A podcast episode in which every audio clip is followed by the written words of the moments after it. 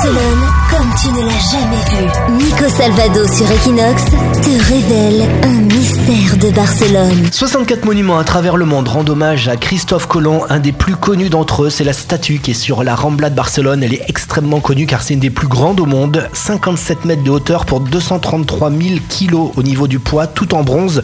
Cette statue, elle a été posée par la mairie de Barcelone en 1888 à l'occasion de l'exposition universelle. Elle a été placée près du port de Barcelone pour rendre hommage à Christophe Colomb qui avait désembarqué sur ce port quand il était revenu des États-Unis. Deux mystères autour de cette statue. La première, c'est ce qu'elle désigne avec son doigt. Tout le monde croit que c'est la route vers l'Amérique. Et eh ben pas du tout. C'est Palma de Mallorca qui est désigné par euh, le doigt de Christophe Colomb. C'est ce que l'architecte Gaëté Bougas a voulu euh, mettre en avant. Et la taille du doigt aussi, il est disproportionné par rapport au reste du corps.